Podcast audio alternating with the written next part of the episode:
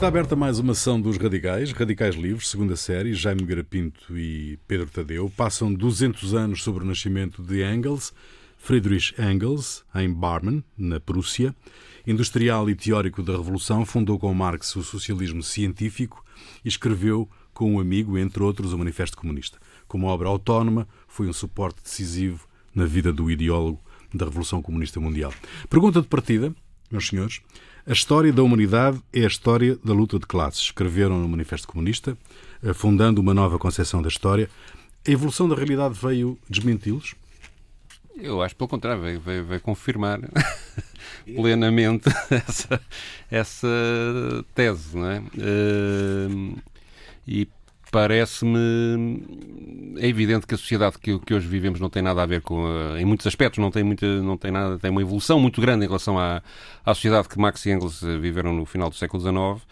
Uh, mas digamos a revolução tecnológica, a queda do muro de Berlim, uh, o ascender do neoliberalismo e, a, e digamos e até a queda do prestígio do marxismo não invalidam que, passados estes anos, passado, passada essa fase após os anos 90 do século passado, que hoje em dia até haja um ressurgimento até de, de, de, gente não comunista, ou não marxista-leninista, ou, nem sequer de esquerda, que volta a Marx e Engels a, a analisar esta questão precisamente do lado da, da questão da, da, luta de classes. É?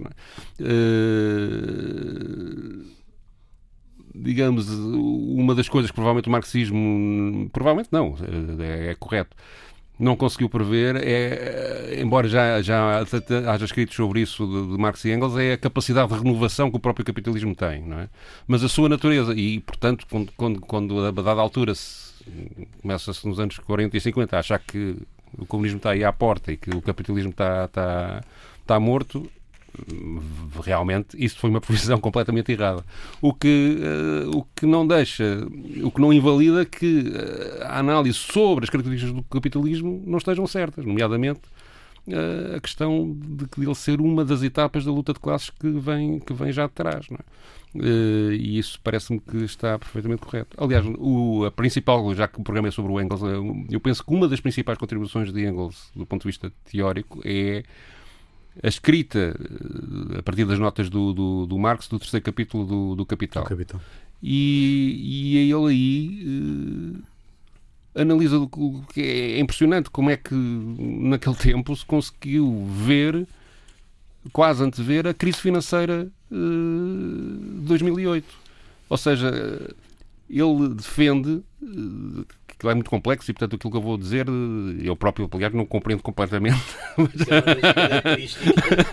mas, mas, uh, mas, uh, mas, digamos, em síntese, em síntese o que ele, o que ele, uma das coisas que ele ali diz é que a natureza do capitalismo não é criar mais produção, é criar eh, mais acumulação de capital. Portanto, não necessariamente através da, da, da, produção, da, da, produção industrial ou da produção e isso leva a que o capital financeiro acabe sempre, em qualquer etapa do capitalismo, por sobrepor a tudo, a tudo o resto. E, e, e, as crises que ele provoca têm depois repercussão uh, na sociedade de uma forma violentíssima porque a economia fica sustentada numa falsa riqueza, digamos assim, ou numa riqueza inflacionada. E isso foi o que aconteceu na crise de 2008, embora por, por razões específicas e, e, semelhantes a outras crises que houve, como a de 1929, etc. E, e é impressionante, portanto, como, digamos, a capacidade de análise de Marx e Engels, desse ponto de vista, tem uma atualidade eh, está certa, não é? Não, não nada indica que esteja, que esteja errada. E eu, eu acho que de facto há uma, digamos, há um há uma classe que explora e outra que é explorada. Não tenho dúvidas nenhuma sobre Esse isso. é o fator uh, da evolução da, das sociedades, acho, a luta de acho, classes? Eu acho, eu acho que é assim. Ah, eu acho que Marx e Engels bom, têm conceitos. Eu, eu, eu fui sempre nisso um, um leitor. Eu acho que a gente só lê essas coisas, esses autores, essas, enfim, essa parte toda teórica e filosófica, de facto, quando é novos e lê por duas razões. Lê porque tem fogo para isso, tem tempo para isso. E até às vezes para dizer que já leu, não é? Não, também é uma verdade. há ali uma altura que é entre os 15 e os. Entre, normalmente é os anos de. É como o ateu que leu a é, o, é o fim do liceu. Não, nem é, nem é bem. É o fim, curiosidade, é o fim do liceu. Eu acho que é ali aquele período entre os últimos anos do liceu, entre os 15 e os 22, 23 anos. São de facto os grandes anos de, de leitura, até porque no meu tempo, por exemplo, as aulas, as aulas teóricas, a gente estava ali estava ali atrás, lá, lá, lá em cima das coisas, levava livros para ler, levava, levava romances, levava, também levava essas coisas. E, e eu, eu li muito. Eu li o, o, Marx, mas li sobretudo o Jorge Sorel e li muito depois o Marx. E, e o Jorge Sorel tinha, tinha, que tinha uma, uma certa admiração por Marx. Dizia que o marxismo, se lhe retirássemos digamos, aquela, aquela marca, que era quase uma marca teológica de, de do absoluto, digamos, de, de categorias eh, quase teológicas, de verdades de fé, e víssemos como cânones de interpretação da realidade, de facto era muito era muito criativo. E, e, eu acho que o conceito de classe é de facto nesse, nesse sentido é um conceito muito criativo. Só que tem várias correções, digamos assim. Uma delas é uh, a ideia de só haver duas classes, não é? Que no fundo era um bocadinho essa essa ideia de Marx, no fundo, era ideia havia não, é duas é classes. Sim, havia. Depois devia dentro dessas classes havia alguns. Havia ele diz que há uma classe dominante que é a burguesia a partir de certa altura Sim. da história e, Sim, mas essa mesma classe dominante mas, tem entre elas imensas contradições, porque, por exemplo, no século XIX, ainda, como aliás eh, foi, foi há um estudador, não lembro o autor, mas é um tipo muito interessante que vê, por exemplo, a continuação de vestígios do ancião regime que se acumulam durante todo o século XIX na Europa, quer dizer, desde o prestígio social das, das classes aristocráticas até, por exemplo, em estados como a, como a Alemanha, como a Prússia, etc., o comando efetivo dos exércitos por parte da, da, das dinastias. Quer dizer, portanto, há, há, há uma grande. Quer dizer, a, a, as classes são bastante mais complexas. Depois, há outro ponto que eu acho que hoje, por exemplo, subverte muito essa questão.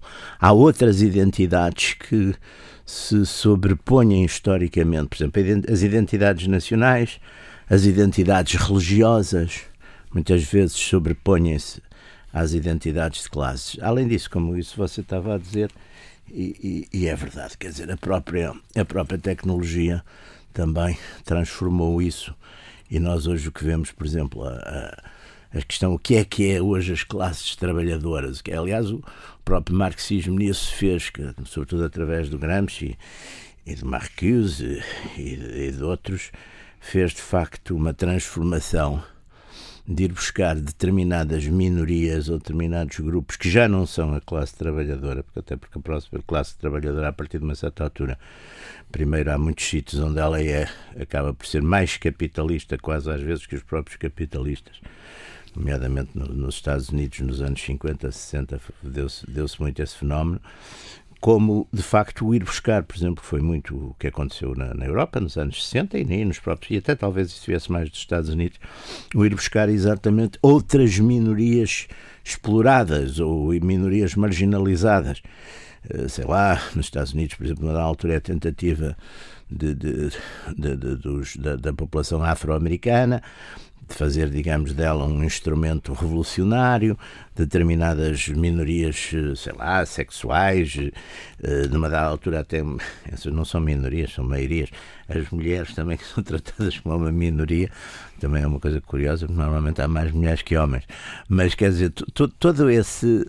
E depois, outra coisa que o, o, o Pedro aí falou, eu acho que não foi tanto o capitalismo que se autorreformou, eu acho que foi, foi o Estado Quer dizer, o, o Estado intervindo, arbitrando, nomeadamente, sei lá, por exemplo, o Estado, o Estado alemão, no, no tempo de Bismarck, intervém com força e, e arbitra e, e, e, limita. E reprime. E reprime, e reprime uns e, limita outros.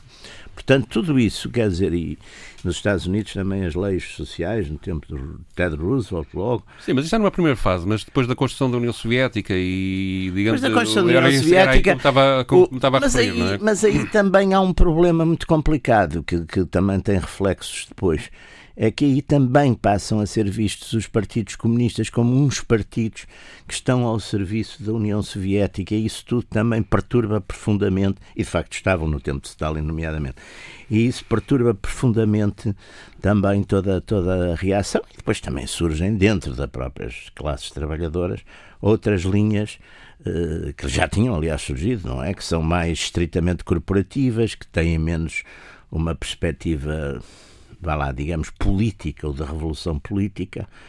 E depois o, o, o problema do, do marxismo, como todas as as ciências da história, que a história é a coisa menos científica que há. Quer dizer, a história tem uma catrefada. Sim, mas o marxismo não é, um, não é uma ciência histórica. Mas pretende ser, um pretende ser uma Também analisa a questão histórica. Pretende, pretende mas eu queria contestar aí outras duas diga, coisas, diga, que é hum, a questão, de, digamos, das nacionalidades se sobreporem, digamos, maneiras à luta de classes, não é? Veja os chineses com os, com os soviéticos. O, o, o, marxismo não é. Para já analisa isso, eh, propondo a unidade das classes trabalhadoras em todos os países, não é? Mas, Mas por outro lado, ele, ele, o marxismo. Eu também si, gostava que os cristãos todos se unissem. uh, por isso é que formam, formam, fundam a Internacional, etc. Não é? Mas, uh, mas, uh, mas o, a questão das nacionalidades não é subestimada por parte do, do marxismo. Não, Eu sei que não, não aliás, não, não, não, o Stalin tem um texto, é muito interessante. Estamos ainda no Marx e no Engels, lá vamos. não, mas o Stalin tem um texto, por acaso, muito interessante. O, uh, e, e, e o, o, que me parece que, digamos, o Marx e o Engels não até não trabalham muito na questão da organização política e os Estados e as nações são mais organização política do que propriamente filosófica ou ideológica. Sim. Quem trabalha depois na organização política até é o Lenin, é, é, é a seguir. Não é? Portanto, e, e o, eles, eles debruçam-se muito sobre história, sobre economia, sobre filosofia. Não é? Portanto, e, e... Mas há um certo determinismo. Sim, na história. Na história, na história portanto, na... é um determinismo que, que eles, de certo modo, consideram que vai haver uma. No fundo, Marx também é um. Portanto, eles agarram-se no Hegel, não é? E partem. E, e, é, e, Marx é um continuador, numa certa medida, são os continuadores daquelas, chamamos assim, por comodidade, daquela ala esquerda do, do, do, do Enlightenment, sim, sim, não é? Sim, do, do, iluminismo, do iluminismo francês, não é? Do, do iluminismo francês. Portanto, eles, de certo modo, é aquela ideia de progresso, que é uma ideia de facto muito importante, não é?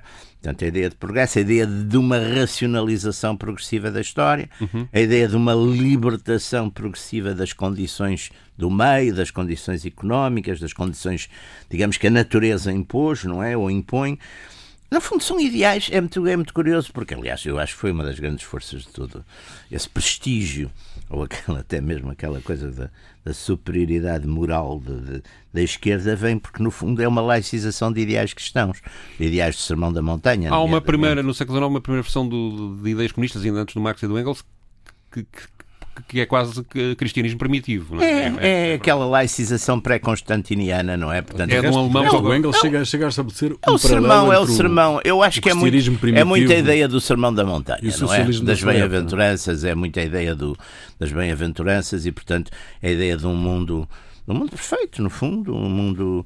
Ora... Claro que isso, essa, é uma, essa é uma das visões do cristianismo. Eu acho que é daí que vem também, de facto, uma grande quer dizer, e que em nome disso tenham feito grandes atrocidades, porque o fim era bom. Ao passo que normalmente as atrocidades feitas pelo outro lado, o fim não, não aparecia assim tão bom, porque era particular, lá está. Era para uma nação, era para um grupo, era para um. Portanto, não tinha essa nobreza, não é? Que, que, que de facto esse prestígio e essa. E depois também, claro que aqui também há uma coisa interessante, e aliás, de que o Hegel, o, o Hegel, o Engels, é um exemplo é, é, é, o fenómeno que aparece muito no século XIX e, sobretudo, em Inglaterra. Aparecem, de facto, nem é bem os marxistas, mas é alguns socialistas, vindos até das classes altas, e que fazem uma espécie de doação dos seus bens à sociedade. O Engels dizer... não, não, não doou bem. Não, ele não deu, deu ao Marx, já não foi mal, quer dizer, fez ali. Não, e contribuiu muito para. Foi ali um. Mas, uh, foi ali um mecenas. Um mecenas. Mas, mas uh, eles, eles, aliás, os dois contestam essas fações do socialismo utópico. Claro, assim, não é? Portanto, contesta. Não, não, mas isso deu muito prestígio aos socialistas. É um, é um bocadinho o contrário. Os socialistas agora já não são assim, não são assim tão generosos. Quer são generosos. Agora é uma baralhada, já nem se sabe que é social-democrata. Nem, mas não, isso agora é tudo, é tudo social-democrata. Mas já que vocês pegaram nisso, quando, quando o Engels uh, dirige uma empresa familiar, não é? Sim, ele vai para a Inglaterra uh, dirigir exato. a empresa do pai. E sim. colabora com o Marx na estruturação e difusão do movimento comunista. Uh, não há aqui uma contradição classe clara. Mas eles, eles, eles, digamos, a ideia de. Eles não se dizem, eles não são da classe operária. Eles sabem isso, quer dizer, portanto, não. não há operários não, capitalistas, quer dizer, isso, uh, não, isso não há contradição nenhuma. Há, há, digamos, eles observam. O, o Engels, aliás, é um. É, ele vai, ele entra na, nesta guerra, passa, passa a expressão por uma via completamente humanista. Ele começa por ser diretor de uma fábrica, não é? que é a fábrica do pai, e vê as condições de, de, de trabalho degra degradadas do, do, do, operariado, escreve um livro sobre isso. E melhora as esperar. É, em vez de escrever um livro, talvez tenha feito qualquer talvez coisa. Livros também acho, que foi, acho que foi demitido diretor da fábrica. que é para, saber o pai, como dizia. Mas uh, pelo menos ele depois acabou por sair da, da direção da fábrica, mas, uh, mas uh, não sei. Não, há um filme que conta um bocadinho essas coisas, está no Netflix, um filme alemão que ah, conta. Um que eu... ah, ah, não é o jovem, o jovem Marx. O jovem Marx, ah, exatamente. é um, é um filme de... é, é. é.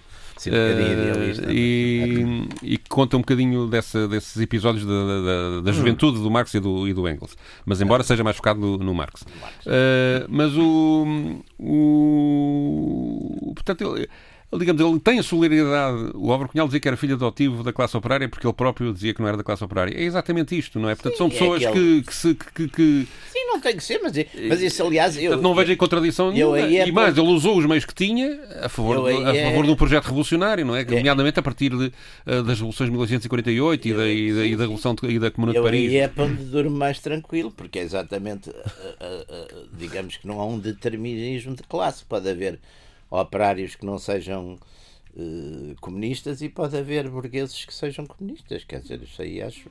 Do meu ponto de vista. Eu próprio sou um burguês, enfim, tento, tento, ser comunista, não sei se realmente sou muito, muito, mas. Mas vocês encontram alguma relação? Mas acho entre, que sim, acho que sou. Eh, algum paralelo uh, entre aquilo que, que Engels dizia de que, um, que estabelecia um paralelo entre o cristianismo primitivo Uh, e o socialismo isso... daquela época. Ah, mas depois há uma evolução, vamos lá ver. Depois há também uma crítica à religião e ao papel da religião nas sociedades claro. e à forma como as instituições é religiosas. Que é o socialismo científico. Que é, e é a criação do, do socialismo científico, não é? que é, o, digamos, o, a matriz dos partidos comunistas que, claro. que, que, que, vem a seguir e, e, do, e, inclusive, e inclusive do Partido Comunista. trataram bastante mal a religião quando chegou uh, ao poder. Não mas é? o socialismo científico suporta-se nas ideias de Marx, depois acrescenta as de Lenin e, e tem um pressuposto que é eh, um, digamos, uma análise da realidade próxima das pessoas, no sentido de, de digamos, de, de, supostamente não pode ser dogmático. Não é? O único dogma que há é o método de análise, e é isso que lhe dá o valor científico, é o método de análise que é o hegeliano, não é? A tese, a antítese e a síntese, não é? Sim. Uh, e supostamente tudo isso o resto... também, isso, o Hegel, o Hegel dava para tudo, os fascistas também não todos. Sim, é verdade. Há, há uma corrente de esquerda. Há uma, há uma fortíssima corrente no fascismo. Portanto, o método científico, o socialismo científico está suportado no método de análise e não nas conclusões. As conclusões são as conclusões que a ciência pode tirar, que podem ser contraditórias Sim, conforme as coisas vão, vão, vão, na União Soviética no tempo coisa era uma vergonha. E, portanto, quando a gente diz socialismo científico, pode estar a achar que, que está ali criado um dogma imutável e é isso que eu estou aqui a tentar defender, é que não é bem assim. Uh, Mas a ciência tem-se mostrado muito nos últimos tempos, vamos ver agora as vacinas. E, portanto, apesar de toda a obra do Engels e do Marx, que são obras extensíssimas, aliás, é impressionante como essa gente toda escrevia, escrevia, escrevia, escrevia. É uma, e não estavam coisa... confinados. não estavam... É uma coisa toda. Mesmo as coisas mais. Eh, não, não é só. Passava, o Marx passava os dias no, no Museu Britânico, não é? Na biblioteca. Não, mas mesmo os outros filósofos alemães e franceses, ingleses, sim, eram uma quantidade sim. de gente que escreveram coisas que nunca mais acabavam. Sim, é? nunca mais. Bem, nós temos uns casos em Portugal e escreveram, mas é mais no romance, não é? O Camilo Castelo Branco, por exemplo, também se escrevia deixou mais de 200 títulos, mas esse era. Enfim, mas, uh, mas portanto, esta, esta, esta ideia do socialismo científico não, não é uma ideia de, um, de algo que esteja fechado e concluído, de maneira nenhuma, não é? E, portanto, o que pode acho que uma das coisas, aliás, que faltou à, à União Soviética e, independentemente depois do stalinismo ter-se metido no meio, mas é, foi, foi de facto essa capacidade de permanentemente se autocriticar, para essa expressão, ah, sim. de, e, de, e de analisar. Foi logo e acho que há uma falha, e acho que há frequentemente uma falha de quando se prevêem, digamos, receitas, passa a expressão, de combate ao capitalismo para o deitar abaixo, não se dá sempre uma falha que é uh, a análise à capacidade reacionária do próprio capitalismo, não é? E, e é por isso que, que é essa uma das razões, acho eu, que leva mas, o, mas estas este, ideias este confronto permanente com o socialismo utópico um, ainda dura até os dias de hoje, não é? Não, depois há vertentes, eu acho que já não é bem o socialismo utópico que divide estas esquerdas, digamos assim, começa a ser outro tipo de coisas não, a partir é, do é a questão é? E é a questão, a questão dos tipos de causas, que eu acho que hoje é muito importante, não é? Porque exatamente. Acho que o socialismo utópico está mesmo arrumado. O que eu acho que se deu é que, exatamente dentro daquilo que é, chamemos assim, a nova esquerda, aqueles movimentos todos que apareceram, enfim, sobretudo a partir dos anos 60, eram, são anteriores, no fundo vão dar um bocadinho sempre ao Gramsci. É claro que estas coisas também a gente tem que ver que a teoria, no fundo, acaba por ser muito a, a experiência pessoal e revolucionária de, de muitos dos, de, dos, dirigentes e dos, dos, intelectuais também afeta muito. Quer dizer, o, o Gramsci, no fundo, também fez uma revisão, digamos, do, do, do fundo da teoria Lully, porque viu que isso na Itália tinha exatamente quem tinha feito isso na Itália tinha sido Mussolini. Aliás, o, o Sorel tinha, tinha o Sorel tem, tem, tem essa comparação que é muito interessante. O Sorel faz um elogio simultâneo ao Lenin e ao Mussolini, porque no fundo diz que foram os dois vitoriosos. Um pegou na classe russa, na classe operária russa, e o outro pegou na burguesia, na pequena burguesia, classes médias italianas, e ambos ganharam. Ganharam por métodos de assalto ao Estado, não é? Portanto, a questão do. do, do portanto, essa. E eu penso, por exemplo, o Gramsci reflete muito também essa. Diz estes processos também têm os seus, os seus riscos, porque porque podem dar ao contrário, não é? Uhum. Aliás, houve uma altura, já, eu acho que já foi depois do Khrushchev, houve uma altura, uma coisa muito curiosa, porque uh, a ficção científica nunca floresceu muito na União Soviética, até porque, mas há um, há um, há um romance muito interessante, que foi um romance já penso que é no tempo do Khrushchev, ou já é depois do degelo, já senão nem, nem podia ter sido.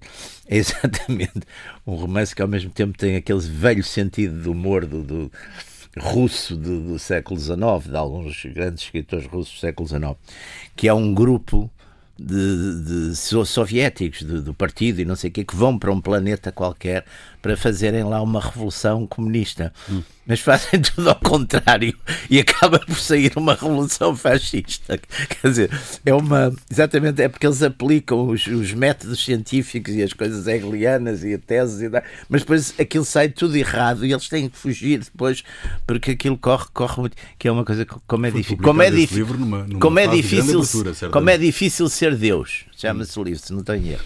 Eu li isso, era, era, era miúdo, li isso para há 30 anos, ou 40, não, 40 já não era, 30 já não era miúdo, vai há 40 anos. Mas era um livro, era um livro muito divertido porque era exatamente isso, era a tentativa, portanto, de uma coisa já científica, então vamos fazer no planeta tal, onde havia a tal coisa de uma classe não sei que explorada e, e fazem aquela coisa toda e depois aquilo sai tudo exatamente ao contrário. É?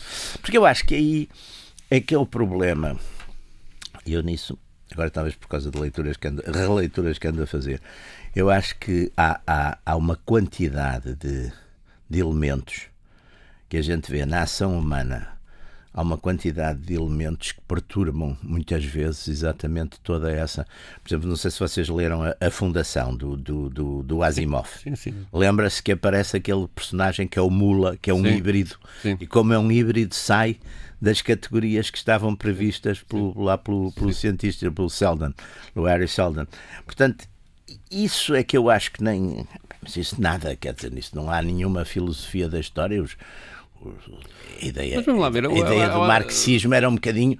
Quer dizer, os, os, os, os homens do, do iluminismo do século XVIII, de uma maneira geral, já tinham muito essa a linha, sobretudo a linha de esquerda, chamamos assim, do iluminismo, a parte dos enciclopedistas, etc., já tinham muito essa ideia de um progresso, e os, e os utópicos do século XIX já tinham muito essa ideia de um progresso indefinido da humanidade, exatamente através da ciência, da ciência, da ciência passava-se para a tecnologia, depois isso tudo facilitava, portanto sempre aquelas ideias da libertação do trabalho, tudo, tudo isso. Ora bem, depois o que há, há de facto um fator humano na história que altera completamente isso tudo e, e há a própria natureza humana que, que, que, de facto foi, é assim, quer dizer, não há. Mas eu deixa-me lá voltar então ao marxismo. Eu, eu não me parece que o marxismo, o marxismo é determinista no sentido em que acha que o capitalismo vai cair mais tarde ou mais cedo, por, por, por, por, por, por, as suas, porque gera em si próprias crises que levam, que levam, que levam as abaixo. As suas próprias contradições. Uh, internas, mas, uh, mas digamos, mas não, não apresenta um mundo fechado, não é isso que, que lá está. Ou seja, não, não, não apresenta um, não é um, um mundo fechado. fechado de, mas repare uma coisa, por exemplo, não determina o futuro da humanidade. Não, não mas repare uma coisa. Determina exemplo, o progresso que a própria humanidade pode ter a sim, partir daí. Repare uma coisa, por exemplo, hoje. E, e deixa-me só acabar aqui de, de, para dizer outra coisa, que é. Uh, se nós pensarmos bem, quer dizer, quando em 2008 ou 2009 o Thomas Piketty, que é da esquerda sim, francesa, sei, que diz que não é marxista, do ponto, ele é economista, que não é marxista, sim, lançou um livro ao Capital, em que, no fundo, para provar que, digamos, as fortunas que existem, que, aliás, na sequência do outro livro que ele já tinha feito antes, onde, onde tem a mesma tese, mas eh, para provar que, no fundo, que as, que as, Sim, tal 1% da humanidade que tem dois terços sim, da fortuna do mundo, Isso ou qualquer coisa semelhante, nos últimos 40 anos. Não, são as mesmas famílias. Por acaso mudaram. São, Os são, da Newtec são completamente. Não, mas é que a Newtec é uma fração dessa riqueza. Ah, mas é muito grande. E ele faz aquilo, é país, por, ele faz aquilo país por país. É Mesmo grande. os gestores das grandes empresas que ganharam fortunas também não é são uma fração grande. muito pequena. E portanto isso. Aliás, mudam os setores. em 2010 aquilo que Marx e Engels oh, oh Pedro, no, século, no final do século XIX. Mudam os setores. Se você for ver, há uma, um exercício interessante de fazer, que é ver naquela revista, na, na Fortune, todos os anos publica os, os maiores, mais ricos da América e não sei o quê, é ver até a mudança que vai sendo dos setores. Sim, pá. mas uma, Antes era o, o, automóvel, aliás, que primeiro foram os comboios, não é? Depois foi o petróleo. Mas os detentores das ações das empresas são as mesmas famílias, mesmo das, das Newtech. Não, não é que mudou, mudou, mudou, mudou bastante. Ele mudou, prova, ele prova mudou bastante. Eu acho que mudou o contrário, bastante. Ele foi aos registros. O que as famílias muitas vezes fazem é que se vão unindo, que é diferente, quer dizer, ou seja, por essa lógica, de facto, há, há por vezes continuidades, porque e, portanto, o que eu, nem precisa de ir para a meta, é aqui em Portugal, quer dizer, há umas certas continuidades. Uh, há umas certas Ele, por acaso, analisa também um bocadinho Portugal. São normais. Embora, embora não... Há umas certas continuidades que são normais. Quer dizer, são normais porque, no fundo, as pessoas acabam por, por casar com as pessoas do, do, do, dos do meios de que estão próximos. Quer dizer, se viverem numa aldeia, casam umas com as outras, nunca saem de lá. Não é normalmente é isso. Portanto, é um bocado isso. As pessoas têm, têm isso. Aliás, com uma coisa curiosa em Portugal. Século XIX, aliás, em Portugal e outras sociedades europeias. Mas, mas em Portugal é muito curioso porque há, de facto uma tendência de, uni, de união em Portugal e na Europa toda. Das famílias na, tradicionais. Na, na, Europa, não sei como é que é no leste, mas na Europa do Ocidental eu acho que, é, que isso é parecido. É? Mas em alguns sítios não aconteceu assim, porque as próprias, sei lá, as próprias aristocracia, por exemplo, já tinha manteve-se, não teve quebras, como aqui teve. Aqui teve em 1834, Sim. não é? Há uma parte da aristocracia que seguiu o Dom Miguel e, portanto, houve, digamos, uns novos, uma nova camada. Os novos ricos. Os novos ricos, que já eram pessoas também, não é? Mas é uns novos ricos, não é? E há umas famílias que imigram e que ficam. E depois a abolição dos morgadio, que de facto dá cabo de qualquer aristocracia. De, portanto, aí o que há depois em Portugal muito é casamentos, lá está, entre famílias dessa Mas nova burguesia, ascendente. São as filhas, casam com. Aliás, é como os, como os ingleses de, das famílias tradicionais casavam com americanas. Aliás, ele analisa, analisa a questão dos casamentos, precisamente. Exatamente, há 100 anos.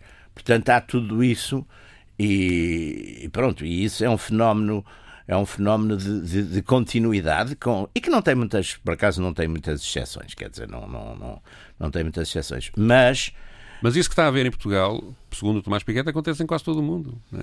A questão é essa. Sim, noutros sítios não, não, não foi assim. E depois houve quebras, não é? Por exemplo, na, na, na, na onde, houve, onde houve revoluções. De interesses, onde não? é? houve revoluções, quer dizer, não houve revoluções radicais, como na Rússia, como na, como na China nos anos 50, aí houve, aí houve quebras, embora lá está. Por exemplo, Xu Enlai, que era uma, que vem de uma família importante, não é?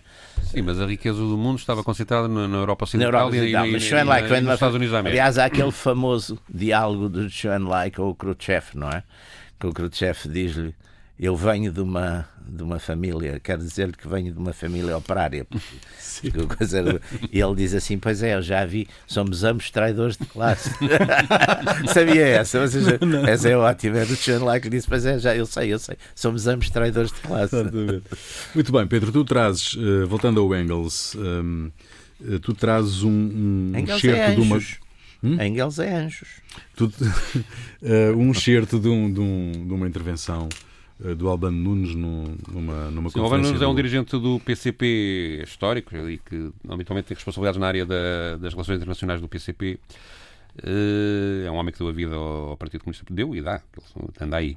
Eh, e que participou numa conferência no dia 27 de setembro, organizado pelo Partido Comunista Português, sobre eh, a personalidade do Engels. Eu destaquei da intervenção dele, que faz um bocadinho um resumo da história pessoal do- da intervenção política do, do, do Engels. Destaquei um bocadinho que achei interessante, que é um bocadinho em que ele eh, diz que o Engels não foi só um teórico que, que escreveu umas coisas com o Marx e que um filósofo, um economista, um, um pensador, foi também um homem da ação, chegou a andar com armas na mão, envolvido nas, na- nas, eh, nas revoluções na Alemanha de 1848, na Prússia eh, de de 1848.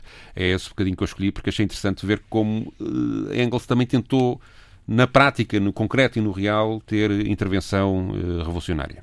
Vamos ouvir. Em Engels, o trabalho de investigação científica e de elaboração teórica esteve sempre acompanhado de uma intensa intervenção prática. Engels não foi apenas um observador atento das grandes batalhas revolucionárias e de libertação nacional do seu tempo.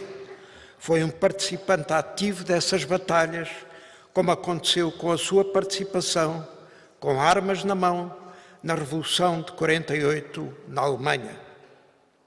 O empenho de Engels na organização dos democratas revolucionários e dos comunistas alemães foi sempre acompanhado com uma ajuda incansável ao movimento operário noutros países.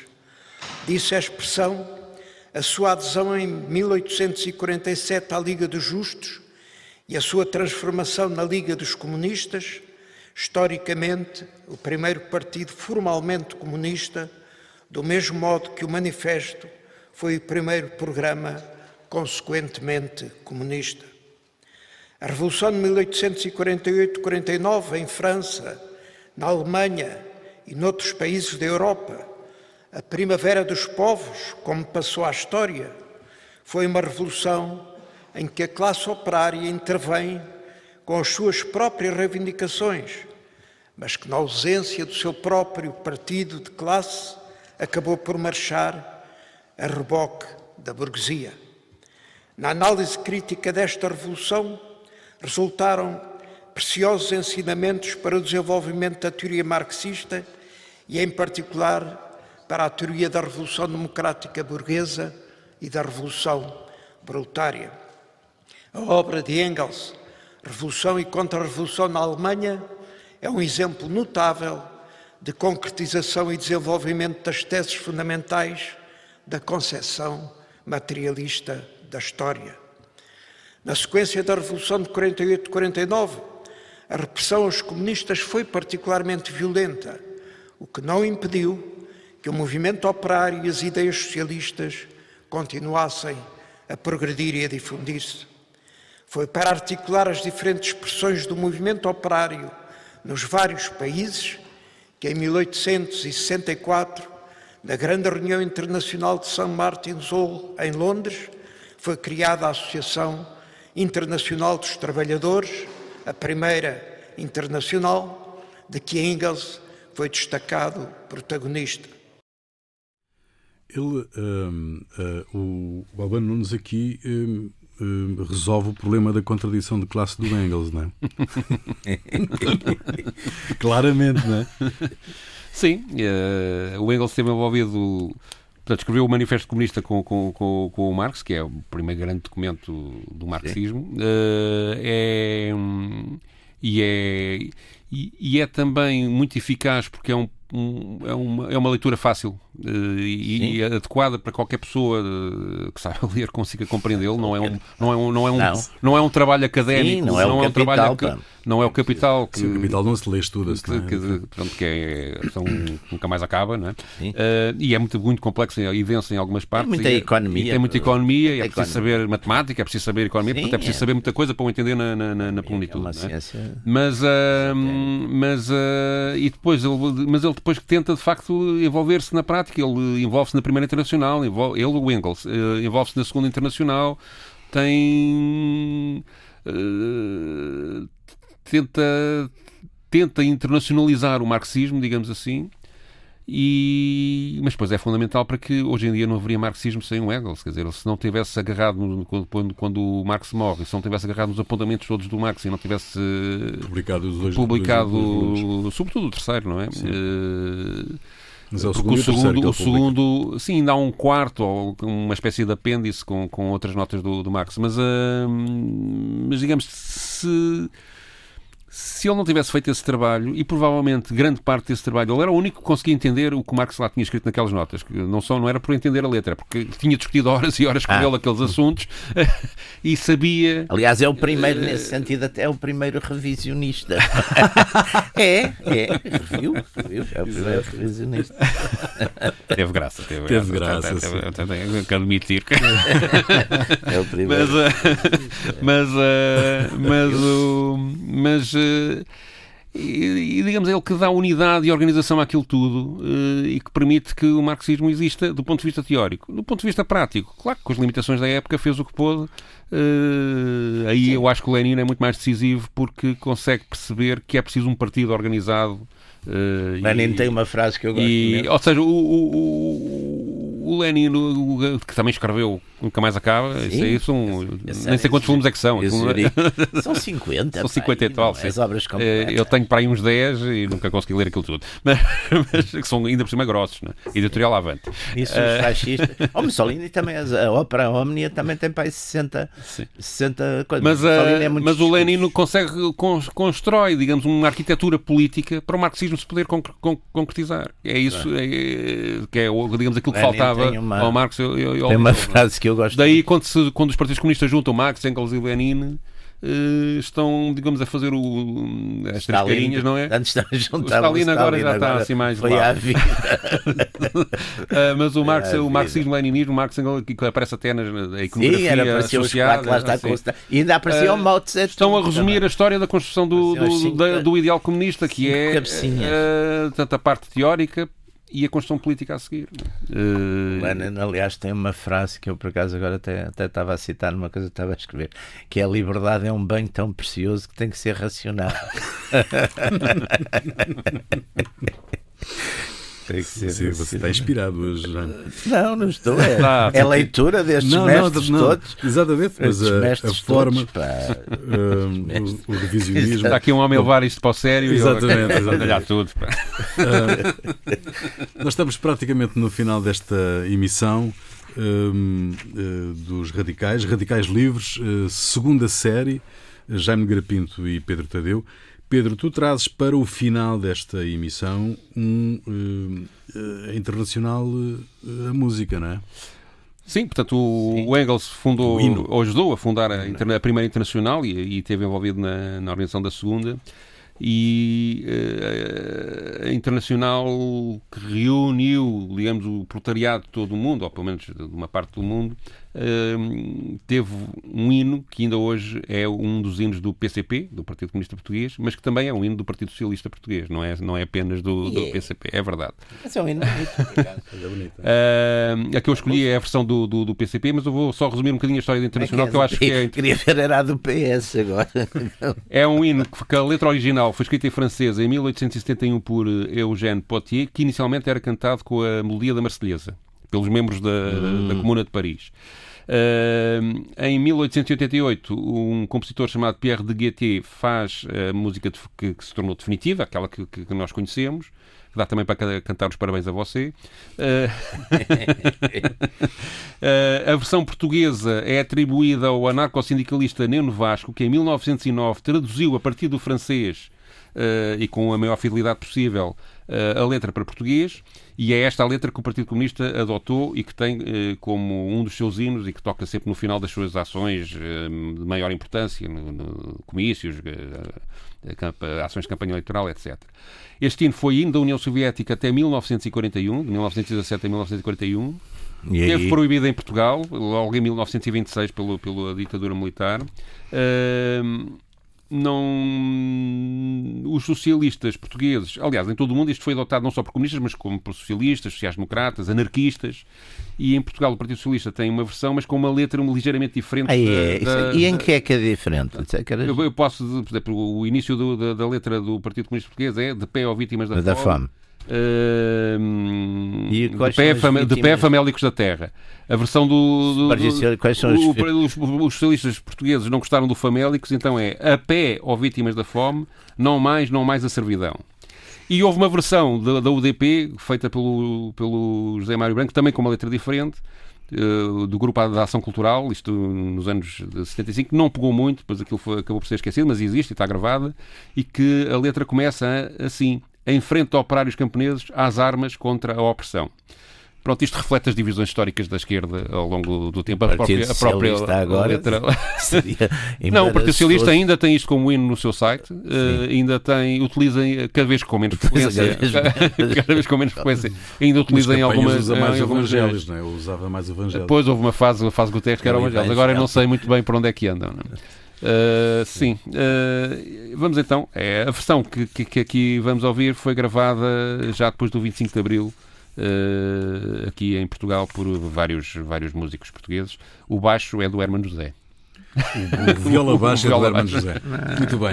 Fica aí, nós voltamos de hoje, oito dias. Até lá.